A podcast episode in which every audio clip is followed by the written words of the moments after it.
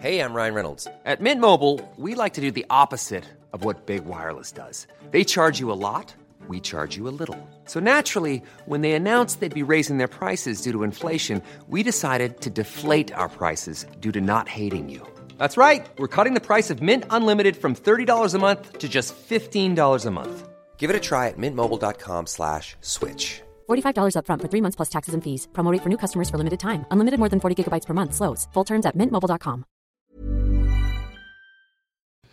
Hola, ¿cómo estás? Te habla Víctor Hugo Manzanilla y quiero darte un anuncio súper rápido. Quiero invitarte a la semana del Expert Prenur. Es una semana de entrenamiento en el área de negocios y el emprendimiento que voy a estar dando desde el 20 de abril al 27 de abril de este año 2020. ¿ok? Te invito para que descubres cómo impulsar tu negocio una vez por todas y el método mediante el cual lograrás adquirir decisión, firmeza y claridad para ser tu propio jefe. Es totalmente gratuito y puedes registrarte desde ya yendo a emprendedorhoy.com.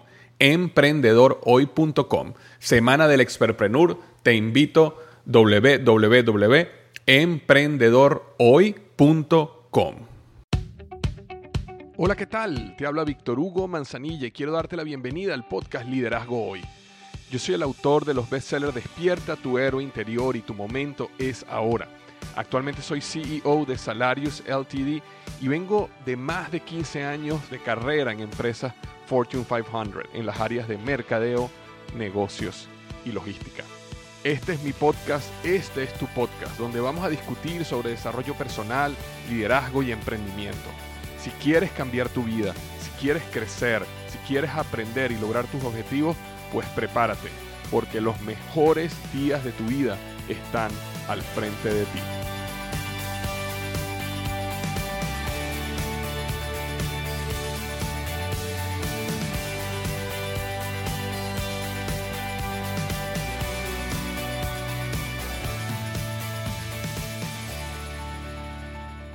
Hola, ¿qué tal? Bienvenido al episodio número 189 del podcast Liderazgo Hoy.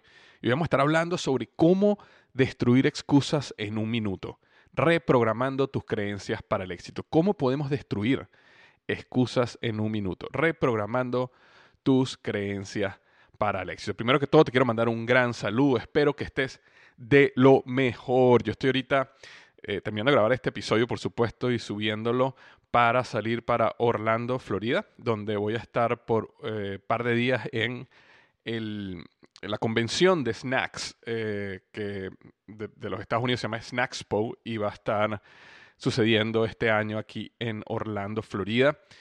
Eh, snacks, yo estaba buscando la traducción de snacks en español y yo creo que la mayoría de las personas entiende lo que es snack, pero hay ciertas traducciones como bocadillo, tentepié, botanas, entradas, eh, pero la razón por la que estoy allá es porque, como probablemente saben, yo estoy ahorita trabajando en expandir un proyecto de lanzar una sal baja en sodio. Y básicamente, no es que realmente sea una sal baja en sodio, es que el grano de sal es tan, tan pequeño, 100 veces más pequeño que el grano de sal normal que tú consumes en tu, en tu mesa, que solo tienes que ponerle muy poco sal, muy poca sal a, a los snacks, por ejemplo, en este caso.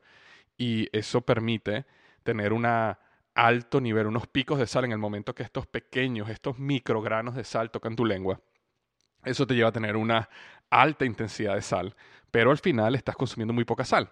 De hecho, es interesante que aproximadamente el 70 al 80% de la sal que tú consumes, ¿ok? El sodio que tú consumes, tú nunca lo pruebas, porque nunca se disolvió en tu lengua, ¿ok? Sino que tocó tu lengua un pequeño pedazo, el grano de sal, y ese fue el que sentiste cuando sientes algo que está salado, algo que te da sabor, pero después tú te tragas la mayoría de ese grano, y eso es sodio, y exceso de sodio eh, es un gran problema. Es un problema grandísimo para personas que tienen hipertensión o lleva a personas a tener hipertensión, aumenta la presión arterial y bueno, muchas otras cosas. Entonces, bueno, nada, voy a estar dos días totalmente inmerso en entender cada vez más el negocio de los snacks, promoviendo un poco con ciertos clientes o potenciales clientes sobre el uso de eh, mi microsal, y así se llama Microsalt, y ya tenemos un registro, un trademark y un, y un registro que nos acaban de aprobar entonces ya tenemos una marca que se llama Microsalt y vamos a estar eh, promoviéndola y vendiéndola en ese evento. Ahora,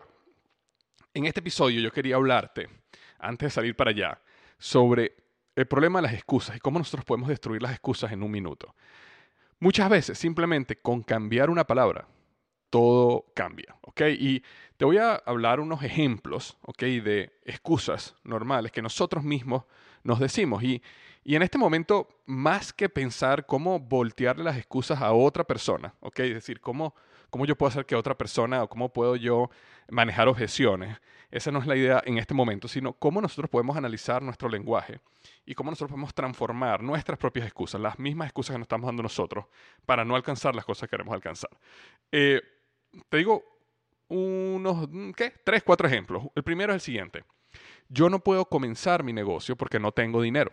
Que hay muchísimas personas que dicen yo no puedo ser empresario porque no tengo dinero, yo no puedo comenzar un negocio porque no tengo dinero, eh, yo no puedo ser exitoso porque no tengo dinero, o no puedo ser millonario porque no tengo dinero.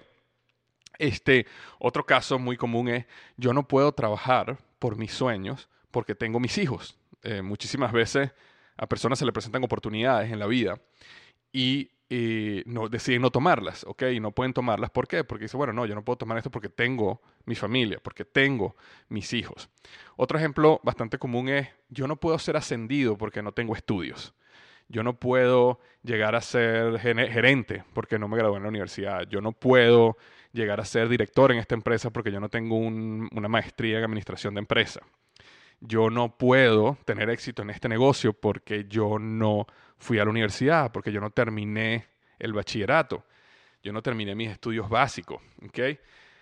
Otro bastante común, ¿ok? Es, dice, es uno que dice, yo no puedo llegar, por ejemplo, a ser parte de la junta directiva o tener éxito, yo no puedo llegar a ser presidente o vicepresidente o director porque yo soy mujer, porque soy latino, porque soy de esta o aquella religión, porque soy de esta o aquella minoría. ¿okay? Eh, muy, muy, muy común que muchas veces no digamos este tipo de cosas, porque, bueno, básicamente estamos basando eh, nuestras expectativas en base a la experiencia de lo que vemos que está pasando. ¿okay? Y yo me he dado cuenta que a veces con cambiar una palabra cambia el sentido total de lo que tú quieres decir y realmente te confronta a transformar y reprogramar tus creencias. Y te doy un ejemplo claro donde en mi caso me ayudó a mí a reprogramar mi, manera de ver la vida. ¿no? Y, una era, eh, una palabra que yo tendí a utilizar mucho y escucho muchísimo es acerca de matar el tiempo o pasar el tiempo, ¿verdad? Muchas veces uno, uno hablaba con alguien, uno mismo decía, oye, ¿qué has hecho? No, nada, aquí pasando el tiempo, aquí matando el tiempo este, estoy esperando un autobús o estoy esperando que me atiendan, estoy en la casa y no tengo mucho que hacer. Entonces simplemente déjame, déjame poner la televisión, déjame ponerme a ver social, social media, las redes sociales, déjame ponerme a simplemente a ver el techo, porque a matar un poquito el tiempo, vamos a matar el tiempo. Y una de las cosas que me ayudó a ver esto en la perspectiva correcta era decir, bueno, yo voy a cambiar la palabra tiempo por vida, ¿ok? Porque al final, si tú analizas tu vida, tu vida es básicamente tiempo. Es decir, tú tienes un tiempo y, eh, en esta vida, en este mundo, y el tiempo es prácticamente lo mismo que vida. Y de hecho hay una frase que dice, ahorita se me olvidó el autor y, la voy a medio parafrasear, no la digo perfectamente, que, te dice algo así, si tú amas la vida, tienes que amar el tiempo, porque eh, la vida está hecha de eso, de tiempo, ¿no? Y, o creo que era algo así, o si tú amas o si, si tú amas la vida, entonces amas el tiempo, porque de hecho es que de, eso es que está hecha la vida, de tiempo, ¿no? Entonces yo dije, bueno, ok, cada vez que yo use o que alguien me diga la frase, vamos a matar el tiempo, vamos a pasar el tiempo, yo voy a cambiarla por vida, por la palabra vida. Entonces, vamos a matar la vida. Oye, vamos a poner una película aquí para matar la vida.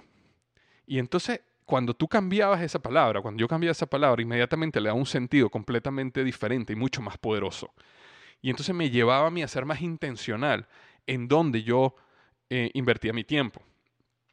Porque si tú terminas tu día y cuando miras atrás te das cuenta que una, dos, tres, cuatro horas simplemente estuviste mateando el tiempo, o en otras palabras, matando la vida, eh, cuando tú dices matar el tiempo suena como, ah, descansé, ocio, eh, me relajé, no hice nada. Pero cuando dices matar la vida suena mucho más poderoso y te ayuda a reflexionar un poco en qué otras cosas pudiste tú haber hecho en el tiempo para realmente aprovechar tu tiempo al máximo. Y con esto no quiero decir que no existe o que uno no debe dedicar tiempo a descansar, a relajarse, a ver una película, a reír. No, no, no me refiero a eso, pero Me refiero a que muchas veces nosotros estamos muy acostumbrados porque hay palabras que nos hemos acostumbrado a utilizarlas y eso nos lleva a tener un comportamiento que no es el mejor y que no nos está llevando en el camino correcto. Y cuando cambiamos una de esas palabras, inmediatamente entendemos el significado real de lo que estamos haciendo. Entonces, cuando una persona invierte o pierde demasiado tiempo matando el tiempo y decide cambiar esa palabra no, yo estoy aquí matando vida, entonces, o matando la vida, entonces en ese momento ayuda a la persona a reflexionar un poco, ¿ok?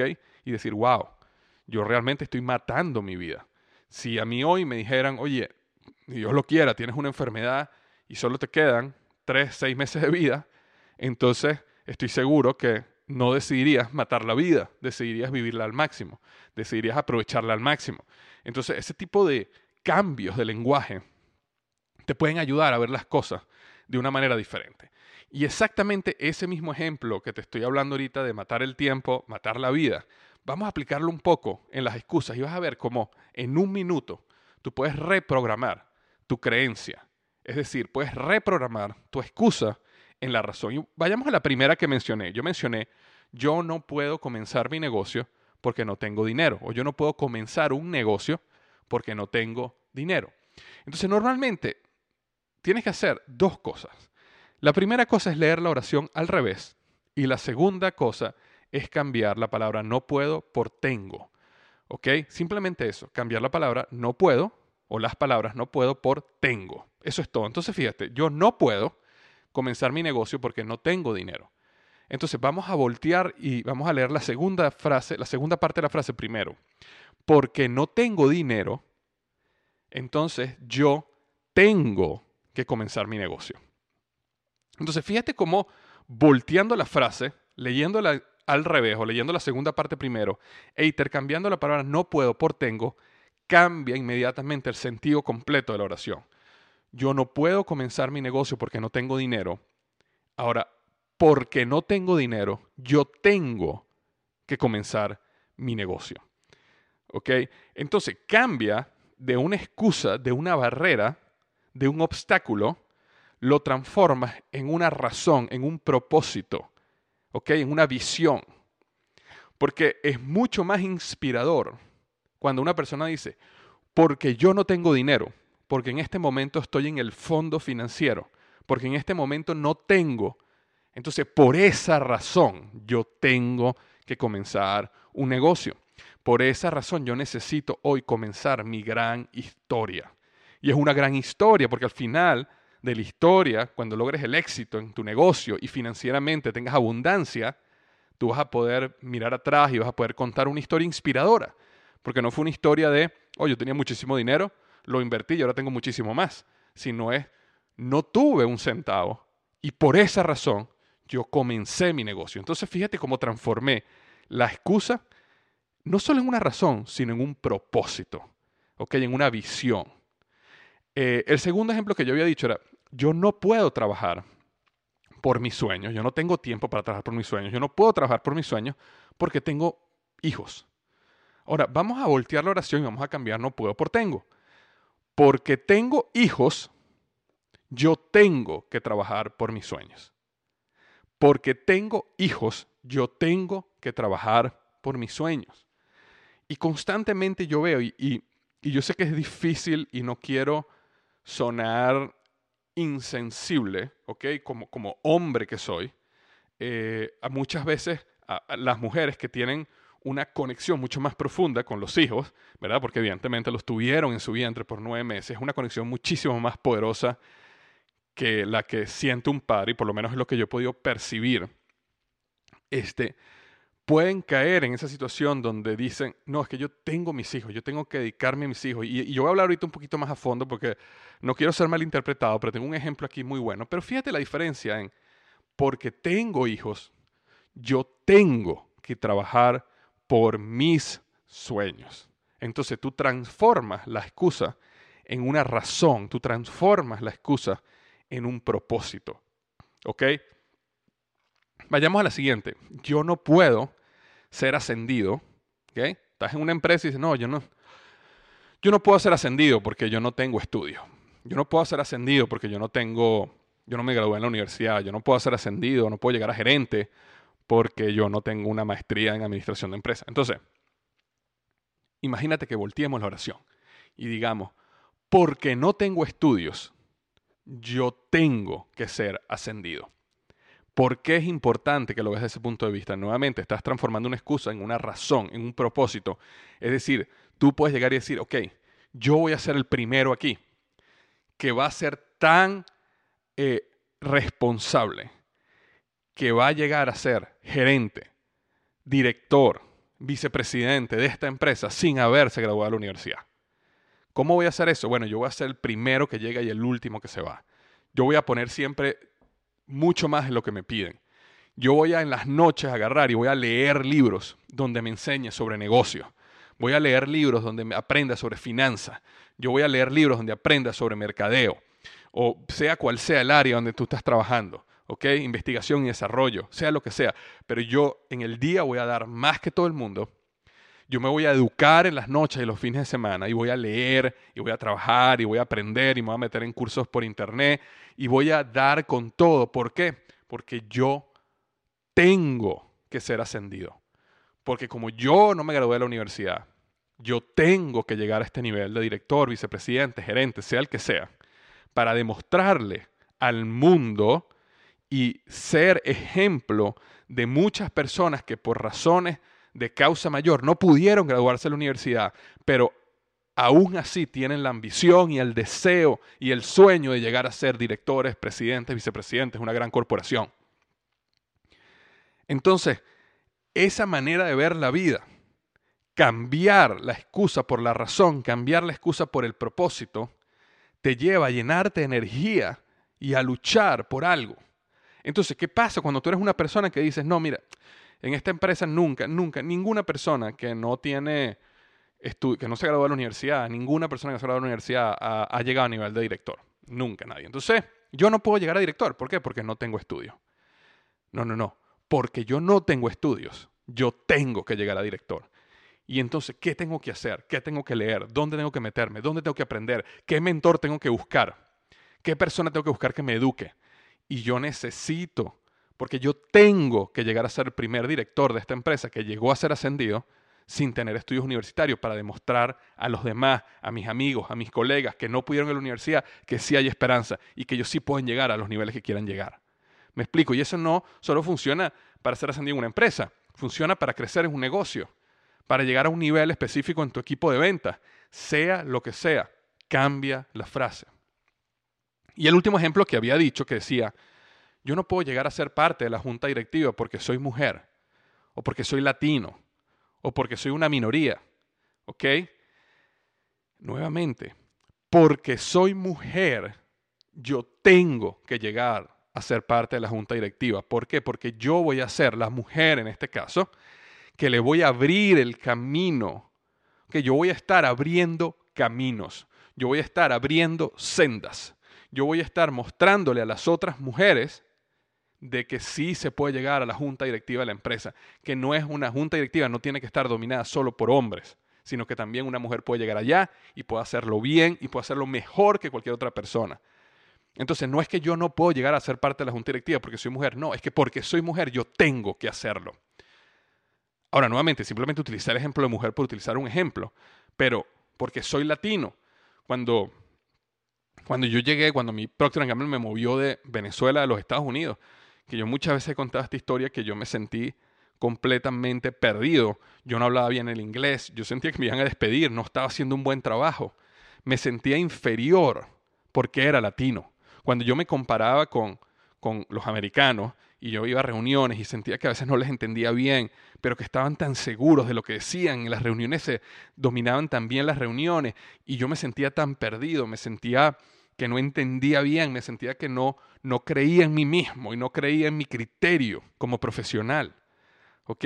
Hasta que llegó el momento que dije, no, porque yo soy latino, ¿ok? Porque yo soy latino, yo tengo que llegar a ser el mejor acá. Yo tengo que llegar a ser ascendido. Yo tengo que liderar esta reunión mejor que cualquier otra persona. Y en ese proceso se fue desarrollando en mí una creencia donde yo me empecé dando cuenta de que, no, yo, yo sí podía yo sí podía ser mejor que ellos, yo sí podía igualar su manera de pensar, yo sí podía liderar la reunión y eso fue lo que me llevó a mí a crecer luego eh, aceleradamente en Procter Gamble y llegar a ser gerente de marca y llegar a manejar una marca de más de un billón de dólares. Pero todo vino por poder reprogramar mi creencia, porque a un principio decía yo soy menos, como yo soy latino, yo soy menos, como yo soy latino y no, y no hablo bien inglés, yo soy menos como yo tengo acento cuando hablo inglés y a veces no me expreso bien, entonces yo soy menos. Como yo vengo de un país del tercer mundo, entonces yo soy menos. Pero llegó el momento donde yo dije, yo no soy menos, más bien porque soy latino, entonces yo tengo que ser más. Y cuando yo decidí que yo tengo que ser más, fue que comenzó una transformación interna de creencias, que luego uno, dos, tres, cuatro años más tarde me llevaron a ser el líder de una marca gigantesca, de más de un billón de dólares en venta. ¿Ok? Pero nació ahí. Nació ahí. Y cuando yo te hablo de excusas, no te hablo de excusas como un gurú que está acá arriba, que no, no, yo estuve ahí.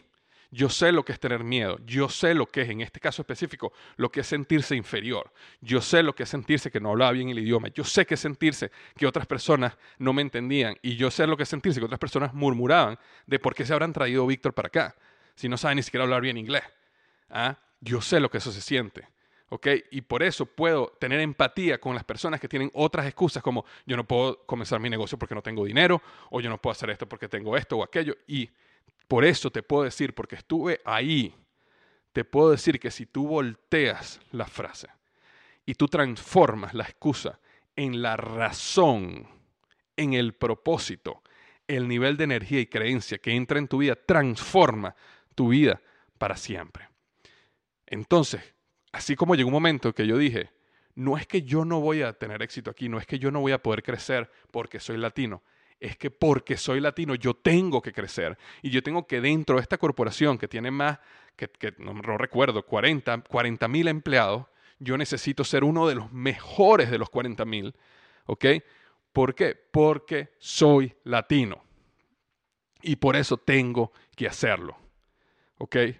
Y gracias a eso y ese esfuerzo yo recibí dos premios que solo lo recibe el 3% de la población de los empleados de Procter Gamble y yo lo recibí dos veces y solo el 3% de la población lo recibe una vez.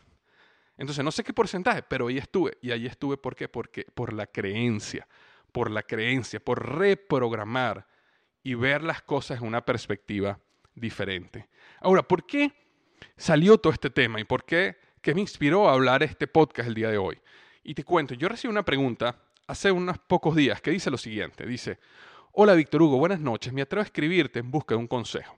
Mi nombre es Laura y he escuchado en tus podcasts que el éxito tiene significados diferentes para cada persona. En este caso, lo que significa para mi vida es convertirme en médico ginecobstetra y construir una familia con fuertes valores. Ok, entonces fíjense, esta persona, Laura, me está diciendo, quiero convertirme en médico ginecobstetra y, y quiero construir una familia con fuertes valores. En este momento soy licenciada en enfermería, me gusta la promoción, la profesión, perdón. Sin embargo, no es algo que me llena. Siento cierta frustración porque desde que era adolescente tenía muy claro lo que quería en la vida, pero por circunstancias aún poco complicadas no me fue posible ingresar en la Facultad de Medicina. Ahora me he casado y no hay día en que no piense en ese sueño no realizado. Siento una gran deuda conmigo misma sin embargo, siempre, perdón, sin embargo, también pienso en la gran persona que ahora tengo por esposo, el cual me insta y me alienta a seguir estudiando. El consejo que te pido respecto a esto eh, es el siguiente. La carrera de medicina es de tiempo completo. Tendría que dar más tiempo a mi carrera que a mi familia, ahora a mi esposo. No sé qué hacer. Me encuentro titubeante cuando pienso en esto. Mi esposo me apoya y me anima a que lo haga, pero no conozco a nadie que siendo esposa, trabajadora y estudiante lo pueda hacer. Algo que le quiero expresar es que cuando estoy en el quirófano rodeada de los especialistas, ginecólogos en intervenciones quirúrgicas, mi corazón late de manera inexplicable. Y termina haciéndome esta pregunta. ¿Se sacrifica a la familia por lograr los sueños? Fíjate esta pregunta, ¿se sacrifica a la familia por lograr los sueños? Entonces, respondiéndole esta pregunta a Laura, siento que es una pregunta que es mucho más grande que solo para Laura. Esto es una pregunta que muchos de nosotros enfrentamos en nuestra vida en diferentes áreas. ¿ok? No todo el mundo que está escuchando este podcast quiere ser médico, ginecobstetra, pero muchos quieren aprender un instrumento musical, quieren bailar, quieren danzar, quieren comenzar un negocio, quieren viajar por el mundo, quieren hacer algo. Tienen algo que igual que Laura, ¿okay? les hace latir el corazón de manera eh, inexplicable. ¿okay? Entonces ahora, ¿qué puedo yo decirte si estás en esa situación? Fíjate, y quiero empezar por lo siguiente. Quiero empezar por el final. La pregunta que Laura me coloca aquí, ¿se sacrifica la familia por lograr los sueños? Y uno de los errores que nosotros cometemos cuando tomamos decisiones, y de hecho yo tengo un podcast eh, que es totalmente acerca de trampas que te llevan a tomar malas decisiones, este, es que tenemos lo que se llama decisiones binarias, es decir, o uno o lo otro.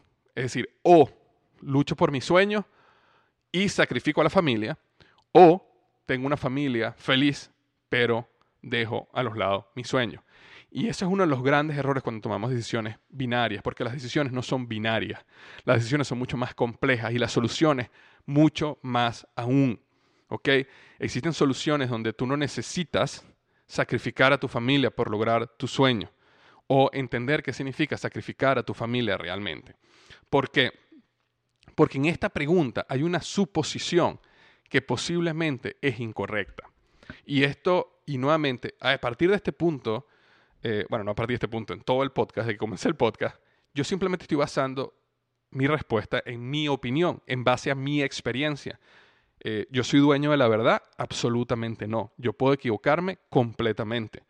Sin embargo, la respuesta que yo te voy a dar es en base a mi experiencia. ¿Y qué haría yo si yo estuviera ahorita, en este momento, en los zapatos de Laura? Y lo primero que quiero decirte con respecto a esta suposición es que posiblemente es incorrecta. Es incorrecto pensar de que por lograr tus sueños tú, tú estás sacrificando a tu familia. ¿Ok? Puede ser que parezca como que lo estás sacrificando. ¿Por qué? Porque tu familia siempre va a exigir el máximo tiempo de ti. Pero la realidad es que la pregunta que tú tienes que hacerte es, ¿qué es realmente lo que tú quieres demostrarle a tu familia, a tus hijos, cuando los tengas, en el caso de Laura que todavía no los tiene, a tu esposo? ¿Qué es lo que tú realmente quieres demostrarles a ellos? Que tú tienes un sueño, que te late el corazón, que estás clarísima de lo que quieres en la vida pero que no lo haces. ¿Es eso lo que tú quieres mostrarle? Eh, si tú tuvieras un hijo, Laura, o cualquiera que nos está escuchando que esté en una situación similar, ¿te gustaría decirle a tu hijo en algún momento en el futuro, oye, sabes que si tienes algún día un sueño súper fuerte, un fuego en el corazón, algo que sabes que naciste para hacer, em, si no lo haces, no importa, no lo hagas. Yo creo que por el contrario, ese, eso que tú llamas sacrificio es justamente lo mejor que tú le puedes regalar a tu familia. Nuevamente, esta es mi opinión. ¿Por qué te digo eso? Porque mira, cuando yo veo mi pasado, cuando yo veo mi, mi, mi, mi épocas de adolescente y de niño con mis padres, yo, por ejemplo, y he contado este ejemplo antes de mi, mi recuerdo una época en que mi, mi madre decidió, perdón, comenzar un, una maestría en Venezuela. Y una maestría que duró, no sé, dos o tres años, si mal no recuerdo. Y ella tenía que estudiar todos los fines de semana y las noches y ella trabajaba. Y entonces tenía que hacer esta maestría en su tiempo, en el tiempo que tenía, las noches y los fines de semana. Y eso significó que nosotros, mi hermana y yo, no podíamos pasar tiempo con mi mamá por mucho tiempo. Y yo recuerdo eh, mi, papá y mi mamá eh, están separados y yo recuerdo que casi todos los fines de semana durante ese periodo yo me tenía que ir con mi papá. Y recuerdo muchas veces que a veces me quería quedar en la casa. Recuerdo a veces que nosotros queríamos quedarnos con mamá, pero no podíamos quedarnos con mi mamá, porque ella tenía que terminar un trabajo, porque ella tenía una reunión de grupo, porque ella tenía que estudiar para un examen. Y entonces mi papá asumió el rol y nos buscaba todos los fines de semana y de esa manera mi mamá pudo terminar su posgrado. Ahora, en ese momento yo sí lo vi como un sacrificio, pero lo vi por un sacrificio porque era un niño, porque uno no entiende la vida más allá de lo que tienes al frente cuando eres niño, ¿ok? Pero me di cuenta, ya adulto, que eso a mí me ayudó muchísimo en mi vida eh, para convertirme en un, lo que yo considero una persona ganadora, una persona luchadora, una persona trabajadora, una persona que está a las 10, 11 de la noche, 12 de la noche, 1 de la mañana a veces grabando un podcast o escribiendo un, capítulo de un libro y al día siguiente tiene que parar a las 6 de la mañana. ¿Por qué? Porque me enseñó ética de trabajo a través del ejemplo, no a través de lo que me decían, sino a través del ejemplo. De la misma manera, mi papá, yo, yo no recuerdo que hace fines de semana, salvo algunos fines de semana que nos íbamos a la playa, casi siempre yo recuerdo que los fines de semana con mi papá eran trabajo, por lo menos lo que era los sábados, siempre era ir a una de sus obras donde él tiene una, empresa constructora y, era siempre yendo a las obras y ver los vaciados, las estructuras. Y yo me acuerdo desesperado. Yo me acuerdo que muchas veces estaba desesperado y teníamos que pasar desde las 8 de la mañana en una obra lleno de tierra hasta las 7, 8 de la noche. Y eso era fin de semana tras fin de semana. Cuando era niño no lo entendía. Cuando era niño era como, ah, yo quisiera estar en la casa para estar jugando videojuegos o para estar viendo televisión, lo que sea. Sin embargo, eso transformó, creó en mí Mm, mm, quizás de una manera, una programación del subconsciente, no sé cómo, pero con el tiempo creo en mí una persona trabajadora, con ética de trabajo, que no le tiene miedo al trabajo, como te digo, que no le importa trabajar y trabajar y trabajar y hacer lo que tenga que hacer.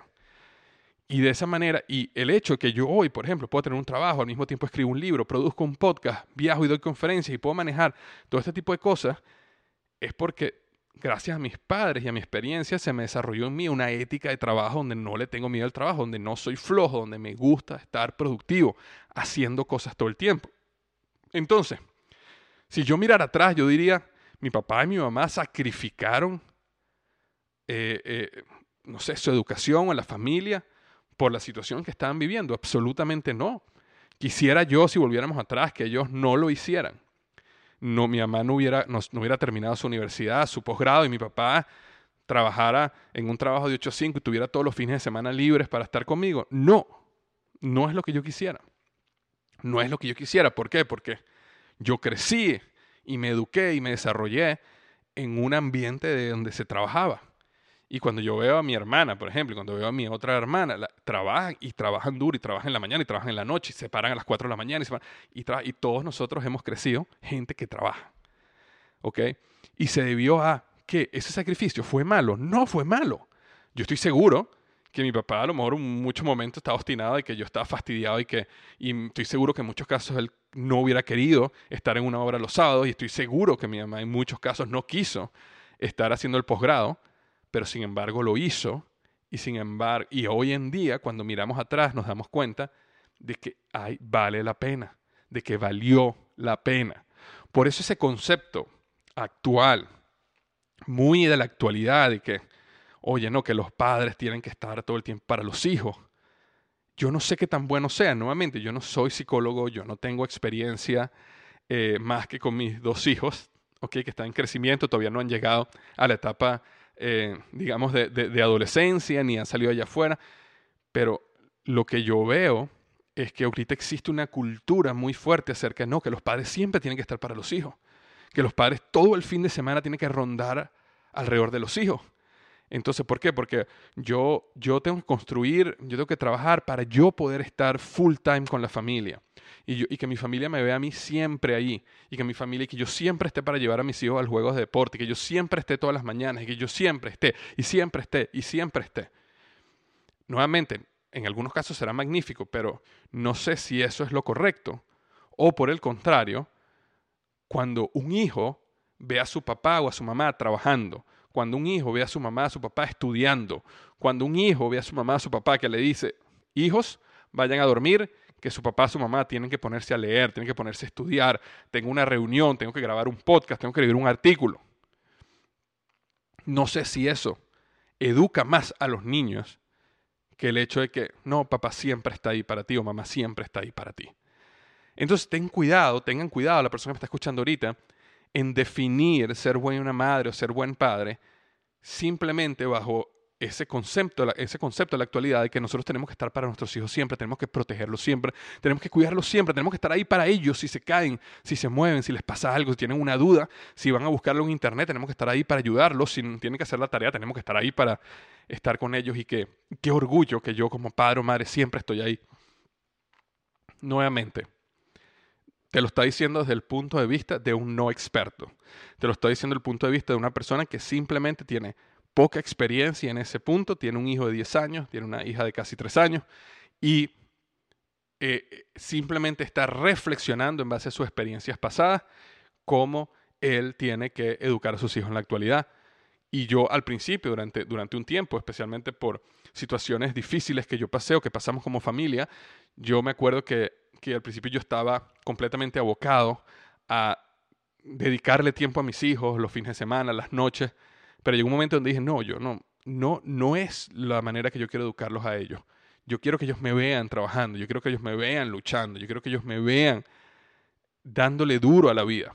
Yo quiero que ellos me vean hasta tarde, yo quiero que ellos vean que yo llegué porque estuve viajando. Yo quiero que ellos vean que yo llegué un día de viaje a las 2 de la mañana y me tuve que parar el día siguiente a las 6 para llevarlos al colegio y volver a salir de viaje. Yo quiero que ellos vean eso, porque aunque no lo entiendan, yo estoy seguro que esa ética de trabajo, ese esfuerzo, esa lucha, eh, eh, se, se va de alguna manera a integrar en su mente, en su sistema nervioso, en tu subconsciente y los va a transformar en personas trabajadoras y personas luchadoras por lo que quieren, personas que están dispuestas a esforzarse por lo que quieren y no simplemente esperar que las cosas les caigan del, del cielo, ¿ok? Entonces, eso es simplemente yo respondiéndote la última parte de la pregunta que me hiciste. Entonces, yo me imagino que ya ves por a dónde voy, ¿ok? Fíjate algo, tú colocaste en tu pregunta, pero no conozco a nadie que siendo esposa, trabajadora y estudiante lo haga. Lo haga significa que puede estudiar medicina. Entonces, basado en lo que yo hablé al principio del podcast, imagínate lo siguiente, vamos a voltear la frase y vamos a decir, porque no existe nadie, o digamos, porque no conozco a nadie que siendo esposa, trabajadora y estudiante lo haga, entonces tengo que ser yo quien lo haga. Entonces tengo que ser yo la doctora, la ginecobstetra. ¿Por qué tienes que hacerlo? Primero, porque es tu sueño, porque es tu propósito, porque lo estás diciendo, que lo estabas clara desde el principio, porque nunca te lo vas a perdonar, porque vas a llegar al final de tus días y te va a pasar con la famosa frase como yo comencé mi libro Despierta tu héroe interior. Casi todas las personas viven sus vidas en una silenciosa desesperación y se van a la tumba con la canción todavía en ellos. Entonces si no lo haces te vas a ir a la tumba con tu canción. Y eso no ayuda a nadie. No te ayuda a ti, no ayuda a tu esposo, no ayuda a tus futuros hijos, no ayuda a la humanidad, no ayuda a nadie. Aparte, tu esposo te quiere apoyar, aparte tienes un sistema de apoyo. Es decir, no hay excusa. En mi opinión, debes hacerlo. En mi opinión, debes luchar. En mi opinión, debes salir adelante y hacerlo. Porque fíjate lo que va a pasar. Si no lo logras, si no lo haces, si no lo intentas, entonces vas a vivir toda tu vida con remordimiento, como ya lo sientes en este momento. Fíjate que ya en tu pregunta dice que tienes un sueño no realizado y que sientes que tienes una deuda contigo misma. Eso, esa deuda va a ir creciendo y creciendo y creciendo. ¿Y sabes lo que va a empezar a pasar? A nivel subconsciente, ¿ok? La razón por la cual tú no eres médico ahorita y no estás estudiando en este momento es porque tienes un esposo. Y porque tú no quieres dejar a tu esposo o no quieres dejar de, de ser esposa y de construir una familia. Sin embargo, a nivel subconsciente se está creando una conexión que dice, yo no logré mis sueños por, mi esposo. Yo no logré mis sueños por mi esposo. ¿Ok?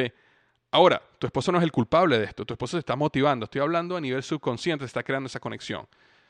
¿Y qué es lo que va a pasar? Con el tiempo tú vas a empezar a echarle la culpa a tu esposo y te va a empezar a molestar tu esposo y le vas a empezar a ganar rabia a tu esposo. Con el tiempo, especialmente si él empieza a desarrollarse profesionalmente, especialmente si él empieza a crecer, tú te vas a dar cuenta como tú vas a, a culparlo a él de una manera inconsciente de tú no poder ser médico. Entonces eso tampoco te va a ayudar como familia. Porque al final, por toda tu vida, a nivel inconsciente, vas a estar culpando a tu esposo porque tú no fuiste médico. ¿Ok? Ahora, si tu esposo te está apoyando y tú decides hacerlo y te esfuerza y vas a tener que, entre comillas, sacrificar parte de tu tiempo con tu familia, con tu esposo, él te tiene que apoyar. Y eso va a fortalecer más la relación. Si él en algún momento decide no apoyarte, si él en algún momento eh, todo esto que te dijo era falso y realmente no quería eso, sino lo que quería era que tú estuvieras en la casa todo el tiempo, entonces ese es otro problema aún más grande que tienes que resolver de otra manera. Pero no puede ser que tú dejes a un lado tu sueño por la familia. Nuevamente, se va a crear esa conexión a nivel subconsciente y vas a estar culpando a tu familia. Y no solo eso, cuando tengas hijos vas a empezar a culpar a tus hijos con el tiempo. Y te va a pasar o te puede pasar, como le pasa a muchas parejas, que después que tus hijos crecen y se van, de la a la universidad o se gradúan y se van al trabajo, o se mueven a otro sitio y te quedas sola con tu esposo, en ese momento vas a sentirte aún más, em, ¿cómo te puedo decir?, más frustrada con tu vida. Vas a sentir que toda la razón que era invertir en crear una familia con valores ya se acabó, ya se fue ya el trabajo lo hiciste. ¿ok? Y vas a tener unos hijos maravillosos, muy bien educados, con grandes valores, no estoy diciendo que no, pero ya se va a haber acabado tu trabajo y vas a llegar a los, no sé, 40, 50, 60 años y te vas a sentir completamente frustrada. ¿ok? Entonces, mi recomendación, mi consejo es, me encantaría volver a escuchar de ti, que me cuentes que estás comenzando tu carrera como eh, en, el, en, el, área de medicina, ¿ok? Entonces, esta pregunta que me dejó Laura es una pregunta común que yo recibo constantemente, constantemente. Es, Víctor, tengo un trabajo, pero tengo este sueño. ¿Qué hago? ¿Dejo el trabajo y lucho por mi sueño, pero me quedo sin dinero? ¿O me quedo en el trabajo, tengo dinero, pero dejo a un lado mi sueño? ¿Por qué? ¿Por qué? ¿Por qué tiene que ser binario? Porque uno o lo otro. ¿Por qué no ambos? ¿Por qué en una tercera manera? Y eso te lleva a ti a pensar en una dimensión diferente que te permite conseguir una solución. Pero al final, siempre, siempre, siempre necesitamos salir allá afuera y luchar por lo que queremos y por lo que soñamos. Porque e, eso es lo que nos mantiene vivo. Acuérdate, o como yo digo en mi libro Despierta tu interior, la vida la vida no se encuentra en el mundo ordinario, la vida se descubre en el camino, la vida se descubre en los retos, la vida se descubre en el momento que sales allá afuera y te inscribes en la Facultad de Medicina, en el momento que sales allá afuera y comienzas tu negocio, en el momento que sales allá afuera y te registras en las clases de danza que toda tu, vida soñaste hacer. En ese momento es donde tú empiezas a descubrir y a conectar con lo que es realmente sentirse vivo. Antes de eso simplemente estás existiendo, pero no estás viviendo. Ok, entonces recuerda, destruye las excusas en un minuto. Porque no tienes dinero, entonces tienes que comenzar tu negocio. Porque tienes hijos o porque tienes un esposo o porque tienes familia, entonces tienes que luchar por tu sueño. Porque no tienes estudios, porque no te graduaste en la universidad, entonces tienes que tener éxito, tienes que ser ascendido. Porque eres mujer, porque eres latino, porque eres minoría, porque eres de alguna raza, porque tienes alguna orientación sexual diferente. Por esa razón, entonces tienes que lograr lo que quieres lograr, porque necesitas tomar la decisión de abrirle camino a toda la persona que vienen detrás de ti, que no creen que es posible, hasta el día que te vean a ti hacerlo posible. Te mando un gran abrazo, espero que tengas una gran semana y recuerda, los mejores días de tu vida están al frente de ti.